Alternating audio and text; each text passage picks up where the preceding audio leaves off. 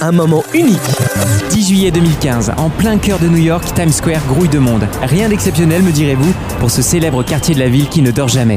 Sur les panneaux publicitaires démesurés, les affiches de films, spectacles, expositions et autres grandes marques défilent en continu, déluge de néons et de lumière, débauche d'écrans géants et de pubs clignotantes, sans oublier les mythiques taxis jaunes qui slaloment sur le bitume et font résonner leurs klaxons. Et puis soudain, au milieu de ce brouhaha urbain, on entend cette mélodie.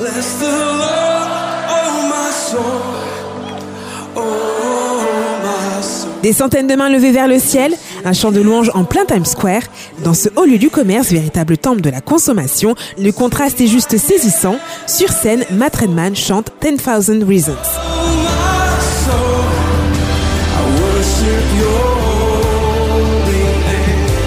Composée en 2012, cette chanson s'inspire d'un hymne datant du 19e siècle, Praise My Soul de King of Heaven, et du psaume 103 dans la Bible, Mon âme bénit l'Éternel et n'oublie aucun de ses bienfaits, c'est lui qui pardonne tous tes péchés, c'est lui qui guérit toutes tes maladies.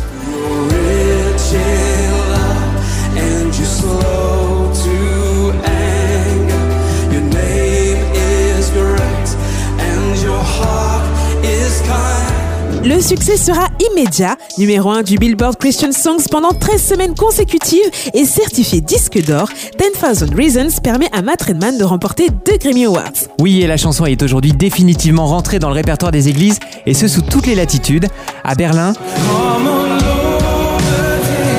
comme à Tokyo, À Bogota, à Pékin, à Brazzaville, comme à Paris. que ce soit en chorale,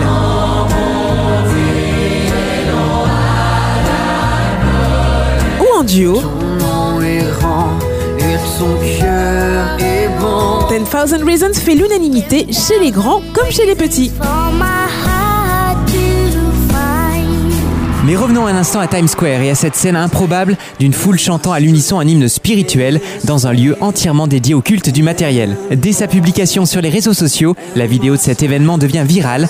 En moins de 72 heures, elle comptabilise plus d'un demi-million de vues sur YouTube et se voit partagée plus de 50 000 fois.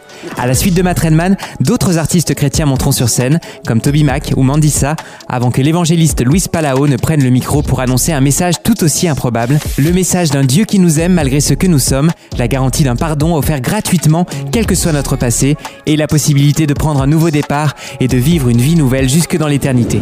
Pour des milliers de New-Yorkais réunis en plein Times Square ce 10 juillet 2015, ces quelques minutes de louange et de prédication auront marqué assurément un moment unique du gospel.